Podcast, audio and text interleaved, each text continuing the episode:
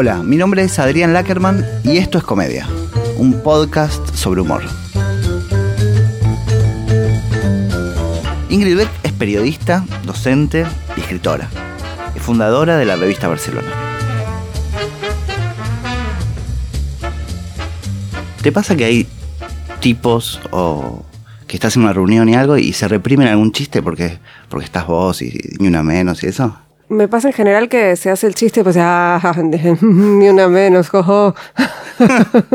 Al revés, ¿no? Claro. Como que sale solo. Eh, igual a mí me gusta que salgan esas cosas. Tienen que salir para. Y está bien, ¿no? Y si no los hacen, también está bien que se repriman. Está, está bueno. Claro, está bueno. Sí. Y a propósito, como tirar un chiste a O propósito, sea, eso, confrontando. to- eso todo el tiempo. Todo el tiempo para ver qué hago yo. Me río, ¿qué voy a hacer? Me, me río de ellos, no con ellos. Me río no porque me haga gracia el chiste, está claro. Pero sí, hay como, a ver qué hace la femina, sí. a ver si se enoja. Eh, Claro. No, qué sé yo. Pobres. Pero sí, todo el tiempo a buscar, a ver un poquito, a ver cómo, cómo se puede irritar. En algunos ámbitos, ¿no? En otros no. Eh, y en otros sí se nota esto, que de, de reprimirse un poco, de decir, bueno, esto ya no se puede decir. y lo ves como algo que es microclima tuyo, porque estás vos en presente, digamos, o sentís que hay un cambio real en, en la forma de hacer chistes. A veces yo pienso que estoy medio encerrado en, en un sector de gente y no sé, me subo un taxi y, y se termina eso. Me parece que es como historia muy reciente todavía como para pensar si eso es tan masivo como nosotros y nosotras nos imaginamos. Eh, lo que sí pasó, y creo que ni una menos fue un hito en ese sentido, es que eh, uno de los cambios más grandes que se ven sí es en el cambio en la circulación de los discursos. Eso sí, y eso obviamente gana el humor. Eh, pero bueno, sigue existiendo polémica en el bar. ¿No? Y qué sé yo, sigue habiendo esa clase de humor, esos chistes, hay un Babi Checopar en la radio, eh, y hay un montón de gente que se sigue riendo de esas mismas cosas. También hay un montón de gente que se censura o que entiende que eso ya no es gracioso, eh, esas, estas, estas ideas de qué cosas ya no son graciosas, eh, me parece que también llegaron a, a la publicidad. Pero, o sea, yo creo que excede el microclima pero creo que todavía la resistencia es, es muy fuerte. Yo pensaba que Polémica en el Bar es, es masivo, pero a la vez es un programa en tele abierta, no hay programas de humor casi. O sea, es reducido y tal vez su público es gente más grande que ve televisión abierta. Digo, cambió en ese sentido. Porque cambió también que no hay humor en la tele. Claro. Pero, y lo que hay es como anacrónico. Me parece que también estamos, en- me da la impresión, ¿no? De que est- estamos en una transición en la que todavía no está muy claro, bueno, pero te podés reír, lo que hablamos, te podés reír, no te podés reír, cómo te podés reír. Me parece que, que tiene que ver con, cuando me preguntan, bueno, pero ¿con qué cosas no se puede hacer humor? Y se puede hacer humor con cualquier cosa. Los feminismos son hermosos para hacer humor, pero bueno, depende de qué digas, ¿no? Depende qué- de, qué, de quién te estés riendo. Eh, si te reís una mina pobre, vulnerable, y no es gracioso. Eh, no es gracioso. Me parece que, que pasa por ahí, como que, que se está reconvirtiendo, que hay mucho debate, mucha discusión. También porque el humor fue siempre un territorio gobernado por varones. Los guionistas, los protagonistas, eh, todos eran varones. Entonces, eh, bueno, ahí hay también un- un- una puja, ¿no? Por ver qué pasa. Sí, no solo en el, en el humor, digamos, en, todos los ámbitos. Obviamente, pero me, estoy circunscribiendo Sí, sí, sí. al tema del, del que estamos, o del que se supone que tendríamos que hablar. ¿Y hay, vos te reís del feminismo? ¿Te, ¿Hay humor feminista? Hay humor feminista. Sí, el humor, el humor, eh, mi humor es feminista, pero porque yo soy feminista y el feminismo, los feminismos son una práctica cotidiana, diaria, es, es política pura, es imposible. Digo, no, no puedo escindir eh, el feminismo del humor, porque no lo puedo escindir tampoco de mi trabajo de periodista, etcétera, etcétera. Eh, eh, y creo que eso, para mí, el, el- el humor debería ser feminista, en general. Pero porque el humor es, como yo lo veo, más vinculado con la sátira, con la parodia, es crítico con el poder. Y el feminismo es crítico con el poder. Claro. Entonces ahí es donde se emparenta. No es que yo creo que todo mundo tiene que, digamos, no, no, no quiere decir que hablemos todos sobre las discusiones del feminismo. Pero la perspectiva de género es transversal y tiene, para mí, el humor que no tiene perspectiva de género hoy no es gracioso, no me funciona a mí, no, no me parece humor. Si me preguntas si hay humor de mujeres humor femenino, no. O sea, debe existir, no me hace gracia. Claro. con, cuando hablé con Daddy Briega la temporada pasada, le pregunto por Penélope y sus dos maridos, y me dice que no lo hace más, no porque tenga miedo a una denuncia, pues no es más gracioso. Es como que el tiempo también va marcando las... Eh, y también está bueno que el artista pueda ver su, el contexto social, ¿no?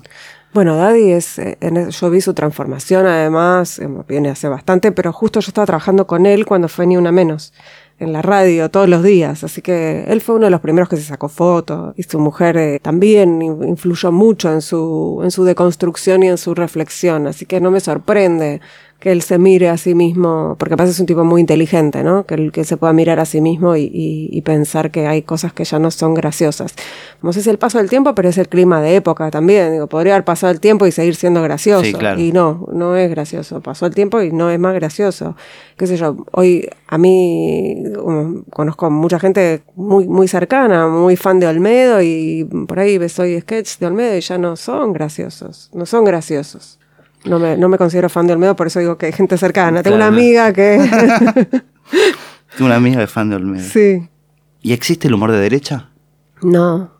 No, el humor de derecha es cinismo, o sea, no es humor. Reírte de los débiles, ¿qué es lo gracioso? No, no lo consigo, no me hace gracia y no, no creo, no, no, lo, no lo incluyo en la definición de humor, ni de chiste, ni de sátira, ni de ninguno de los géneros vinculados. Para nada, no, no pero porque crees que siempre el humor tiene que ir contra el poder o porque no es gracioso reírse de una minoría o de alguien oprimido. Sí, a mí me hace gracia, pero digamos, yo lo que pienso es cómo lo abordás. O sea, si vos estás haciendo una sátira y obviamente usas la sátira para reírte de una minoría, pero en realidad estás apuntando para arriba, te voy a dar un ejemplo.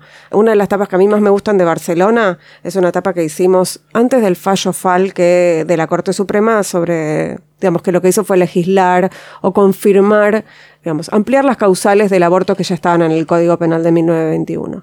Pero antes de ese fallo, el Código Penal establece que hay tres causales. Uno de ellos es eh, que una mujer idiota o demente que quede embarazada por abuso sexual legalmente puede acceder a una interrupción del embarazo. Hubo dos casos en, la provincia de Mendoza, antes de 2012, de dos pibas con discapacidad, con síndrome de Down, que habían quedado embarazadas producto de una violación y no les dejaban abortar.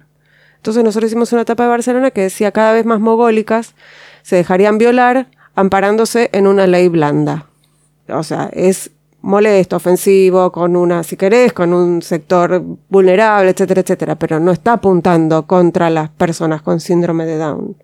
Y, hemos hecho muchas de esas, de esas tapas y de esas jodas, digamos, eh, de esas sátiras en relación con, bueno, tenemos otra etapa, hablando de feminismo, ¿no? También, que era putitas y que hablaba de las chicas que se, usaban la pollerita corta, etcétera, etcétera. Nos estamos riendo de, la, de las pibas, no. Eh, entonces me parece que ahí funciona. Eh, no se me ocurre ningún chiste de derecha para ejemplificar. Pero se me ocurre que Nick es un, además de ser un chorro, eh, tiene mucha de esa de esa impronta. Eh, y a mí no me, hace, no me parece gracioso y me parece que no debería existir ese humor, además. Perdón. No, no estoy siendo muy amable. no, está bueno, no, pero es que me quedé pensando. No, pensé que vi las charlas de las que hiciste vos con Pagni, eh, Haddad, Sarlo y Berbisky. Vi las charlas y los de derecha son mucho más simpáticos y graciosos que los de izquierda. Yo no sé si eso es, eh, es, un recorte mío de cosas, pero los tipos de derecha tienen más humor, tal vez. Eh, les chupa todo más un huevo, probablemente. Igual estamos hablando, vamos a decir quiénes eran los personajes. Sí, Estaban Pañi, Haddad, eh, Sarlo y Berbisky. Sí, quiero decir, Haddad mucho más simpático que Berbisky toda la vida. Pero eso también es una cuestión de, creo que se dio el caso, que es una cuestión de personalidades. Pañi además es un, para mí fue la más interesante de las cuatro. Es un tipo sumamente culto, además, es muy interesante. Y también creo que pasa que uno está menos acostumbrado a escucharlos reflexionar y responder a preguntas con las que podrían sentirse más o menos incómodos, ¿no? A los otros personajes uno está más acostumbrado, pero sí, Berbisky no es especialmente simpático, nunca lo fue, no, lo fue conmigo tampoco, y, los otros dos son personajes muy, muy amables, muy atentos. Sí. Eh, así que sí, yo disfruté más esas entrevistas, efectivamente. Lo que no significa que, que haya estado de acuerdo. No, no, está bien. Eh, pero yo creo que tiene que ver con un poco también con, no sé si lo ampliaría, pero sí creo que a la izquierda le falta rock, diría Miriam Bregman, le falta humor, o sea, la idea de lo políticamente correcto y todo eso es muy poco graciosa. Es eso, están todo el tiempo diciendo de qué te puedes reír y de qué no te puedes reír y, y es ins- insufrible un poco. Hay un juego, ¿no? Entre lo políticamente correcto y Barcelona, que es como. Es lo políticamente incorrecto, sería, ¿o no? A mí me parece que es recorrecta políticamente Barcelona. Es, la línea política es correctísima. Lo que pasa es que elegimos una, un recurso del humor que tiene que ser ofensivo, tiene que ser molesto, tiene que ser punzante. Si no, no funciona. Si no ofende a nadie, si nadie se enoja, si está todo bien, no, no funciona. Para mí, vamos ahí también, inclusive al ofender al, al- a la corrección política, funciona, digamos, dale, ¿viste? Sí, yo pensaba también que Barcelona muchas veces se burla del propio lector. Eso me parece que es la parte que más me gusta a mí de la revista, que es apela a... Me imagino yo, digo, estoy más cercano, ponerle a ideas del kirchnerismo y leo todo el tiempo que habla de Julio López, de, de Luciano Ruga, el no trato de la, la legalización del aborto, y es apelar también a tocarle un poco el culo al lector. Sí, no nos aguantamos no hacer eso y nos resta lectores, porque la, la gente más progre es eh, muy propensa a sentirse ofendida y, y no comprar más una revista porque habla mal de Lo que le gusta. de lo que le gusta, de sus, de sus dirigentes o sus dirigentas. Pero medio que es así, es, es una revista, digamos, tiene que ser crítica. Entonces, por ejemplo, nosotros notamos una- un cambio fuerte en la línea editorial con Néstor y con Cristina, porque con Néstor nosotros éramos mucho más críticos que con Cristina. Pero ¿por qué? Porque Néstor era muy cercano a Clarín y el gobierno, los gobiernos de Cristina no. Y nosotros siempre tuvimos enfrente a Clarín. Entonces ahí es como que nos corrimos, ¿no? De todos modos le dimos también. Pero siempre, siempre nos va mejor cuando, cuando las críticas son a, a la derecha o al macrismo. Bueno, no, no son opcionales, pero se entendió, creo, Sí. la idea. Y en el cambio de kirchnerismo a macrismo, ¿cambió la línea editorial de, de Barcelona? ¿Cambió algo? No, lo que pasa es que es muy difícil hacer sátira cuando los medios hegemónicos parecen satíricos. O cuando vos nacés como, nosotros nacimos como parodia de Clarín.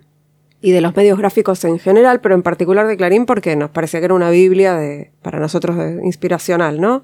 Eh, y cuando Clarín se transformó en una, una especie de, de house organ de, del gobierno, con fake news, con operaciones, todo el tiempo, bueno, se hizo como más difícil. Y con un gobierno además que era a todo lo que nos oponíamos, ¿no? Entonces era difícil superar un poco o satirizar algo que parecía en sí mismo una sátira. Creo que se le fue encontrando. Igual está, la revista está en una situación de, de emergencia, por llamarlo de alguna manera amorosa, ¿no? Pero por lo económico. Por digamos. razones económicas, Claro. sí, sí, sí, sí. Y eso empeoró eh, en estos cuatro años, sí. sí, un montón, muchísimo, como, como a Como todo el mundo, sí. Sí, sumarle la crisis de los medios en papel, en general, eh, la, dificultad que hay de, para pasar del papel a lo digital, que es una dificultad que tienen hasta los grandes diarios del mundo, así que no es que nosotros seamos ajenos a eso. Eh, por otro lado, cuando acá en la Argentina se dice que no hay, no hay problemas con la libertad de expresión, eh, la verdad que eso es relativo, porque eh, papel prensa es un monopolio que establece el precio del papel a, a valor dólar y eso hace que medios autogestivos como Barcelona y otros más eh, se les haga muy, muy, muy difícil subsistir.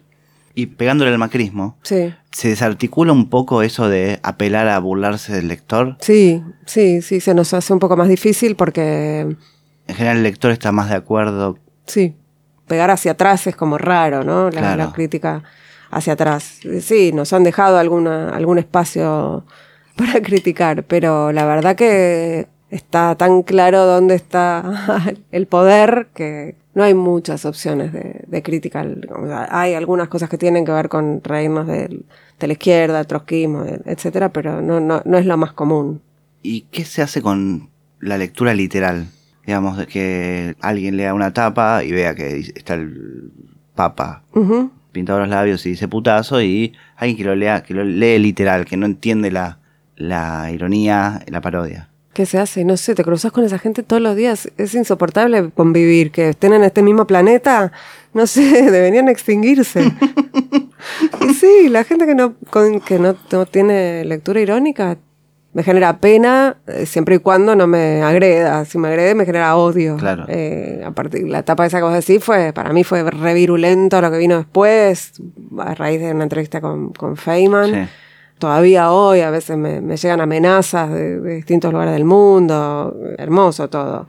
Eh, así que la gente que, que lee literal, que en general es la gente ignorante, no por falta de recursos, sino porque es nazifascista, eh, ultramontana, fundamentalista, todo eso, que son los que además están empezando a gobernar un montón de lugares del mundo, pueden ser peligrosos. Por eso estaría bien que se extinguieran, sí.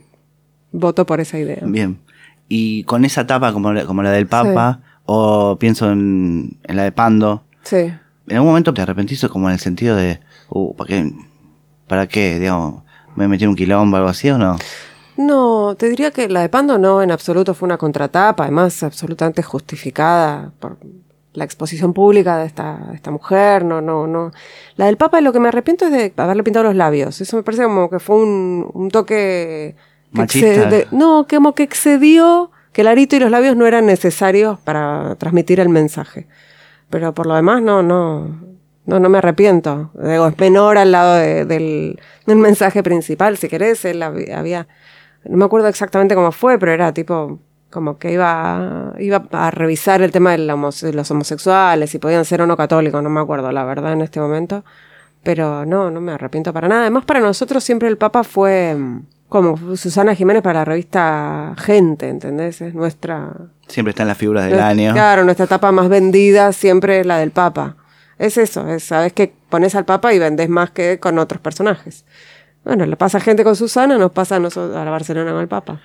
Hay como un límite en donde vos decís, esto es, es provocación y esto es humor, o están como ligados en la onda de la sátira, digamos. En la sátira están ligados. Lo que pasa es que es- volvemos a lo que decíamos antes, es qué decís, qué estás diciendo con eso, a quién estás ofendiendo, cuál es el mensaje. No es que como nosotros lo pusimos al Papa en un contexto particular, no es que le dijimos putazo en cualquier contexto, lo pusimos entre dándole a un señor, no sé, Sí, eh, un niño. un niño, o sea, es, es otra la, la mirada.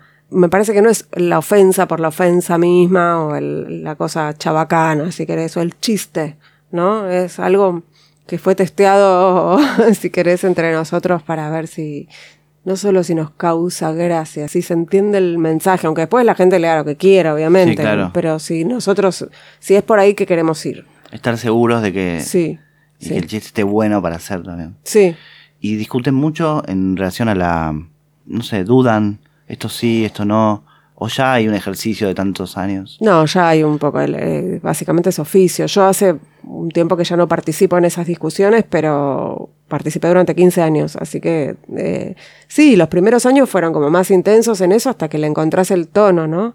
Después ya sale con más, eh, por ahí es más difícil encontrar un título, pero dudar sobre lo que estamos haciendo, a- veces sí igual, ¿no? Alguno dice, che, pero para esto, pero no por una cuestión moral, no hay cuestiones morales ahí, es más bien si, si se entiende, si no se entiende, esas cosas. Y se puede hacer humor con cualquier cosa, Sí, con cualquier cosa. no hay límite. No. Pero ese límite es lo que decís, no el, el- no el tema. Eh, no es, es eso, no te reís de los niños desnutridos. Te, en todo caso, criticás o te reís o satirizás al, al poderoso que provoca o que, o que no hace nada para que, no, para que deje de haber niños desnutridos. Deberían ocurrirse mil cosas para decir sobre esto que fueran graciosas, pero Sí. no me vienen a la mente. No, pienso que también lo que puede ser gracioso de eso es que sea hacer un chiste sobre niños desnutridos por el hecho de que no se puede hacer chistes sobre niños desnutridos. Tal vez es contra una hegemonía de, de la corrección política, puede ser. Sí, ah, hicimos de hecho una, una contratapa, pero no me acuerdo el... estoy, estoy muy mayor, pero que donde pusimos una foto de una niña Sí. desnutrida y tenía que ver con, y era una, una falsa publicidad de alguna provincia argentina con altos niveles Sí, de sí, desnutrición. acuerdo. Eh, si no era Tucumán, le pegan al poste. Con lo cual ahí hay, o sea, es, la idea es esta, es usar la, el- la publicidad, digamos, el género publicitario para parodiarlo y para molestar, irritar, provocar, eh, mostrarte algo que no quieres ver y no nos estamos riendo de la desnutrición Claro. infantil. Eh, Barcelona es la última publicación de humor paródico y hay una tradición en Argentina de, de ese tipo de publicaciones. Humor, pienso, satiricón. ¿Hay inspiración en eso o vos tenías referencia cuando pensaron Bar- Barcelona? Cuando arrancó Barcelona no estaba inspirada en ninguna de las revistas argentinas. En realidad vino Pablo Marchetti, que es uno de los fundadores, vino de, Europa y había traído una revista francesa, Le Canaron Genet, que es amarilla, o sea, a dos colores, también papel diario, y tenía como una parte periodística y otra parte paródica, y eso nos, nos resultó inspirador. Veníamos con ganas de hacer una revista política, satírica, así que fuimos por ese lado. Esa fue un poco la inspiración, más clarín, más las ganas de no laburar. Que, o sea, era, hagamos algo que sea ficción, porque si no vamos a tener que laburar y no da. no, no da hacer notas, no da nada de todo eso. Así que, si bien yo le relaciono a Barcelona más con satiricón que con humor, por el tono, era más humor gráfico. Barcelona tiene humor gráfico, pero no tanto, ¿no? Como que más hay más texto que humor gráfico. Sí.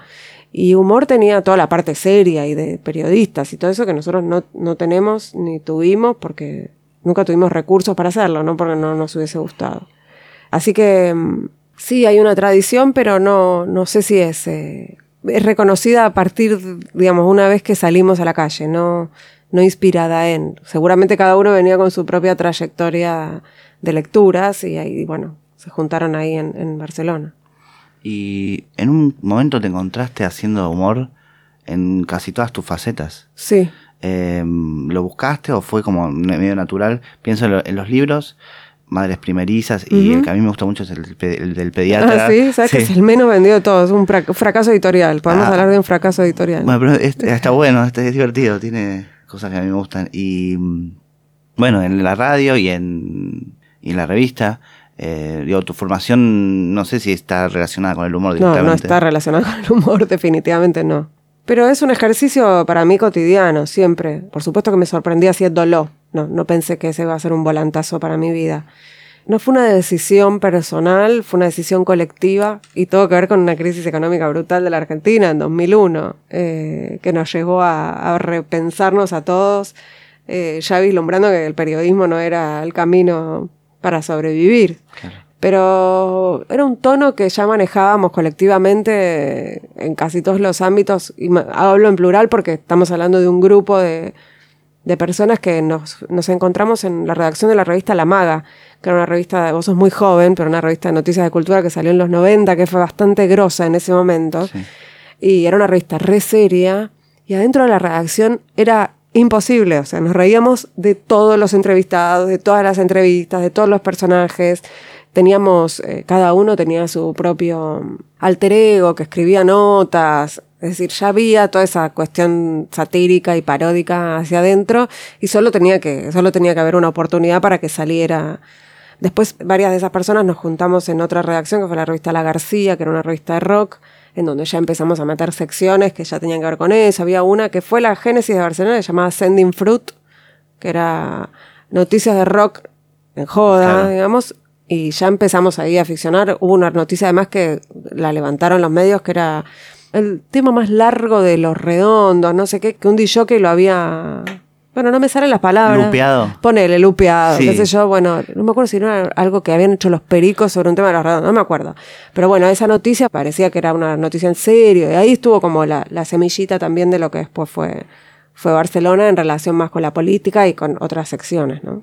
Y cuando estás en la radio, a veces haces como actuación también.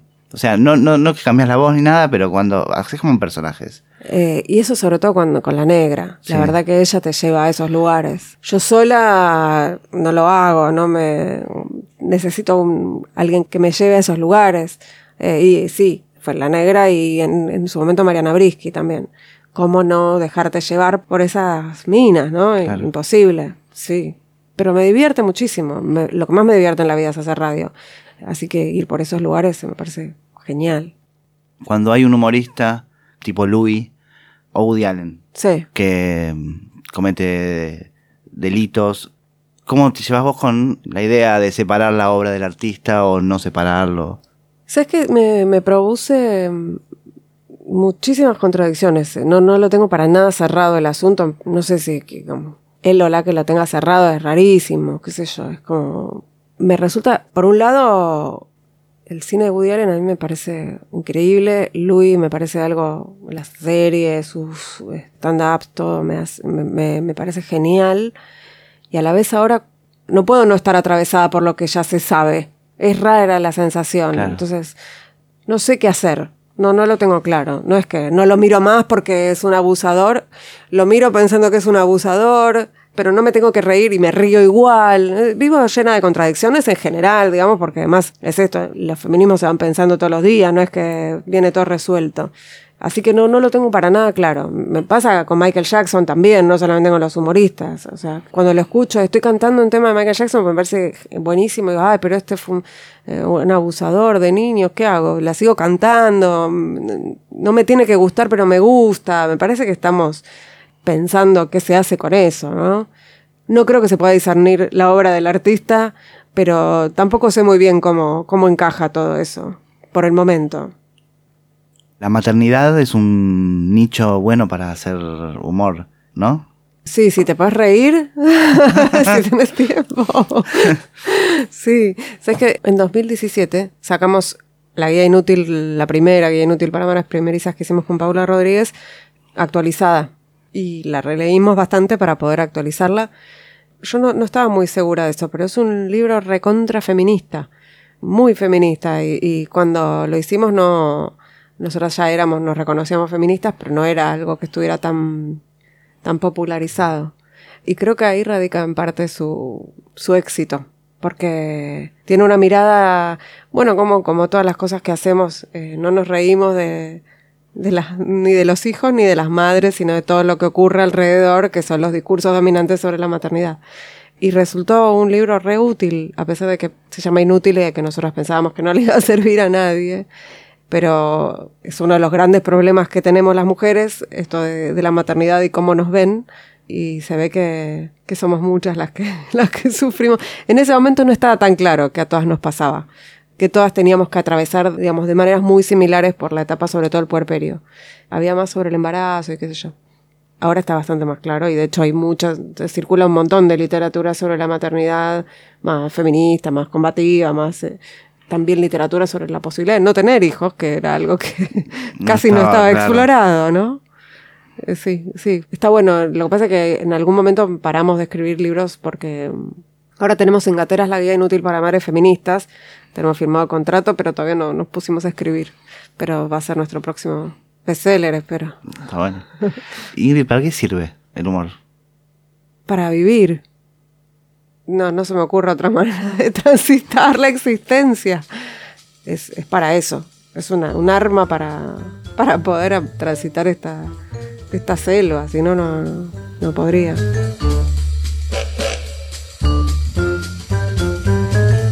Fue Comedia, un podcast sobre humor. Hasta el próximo episodio.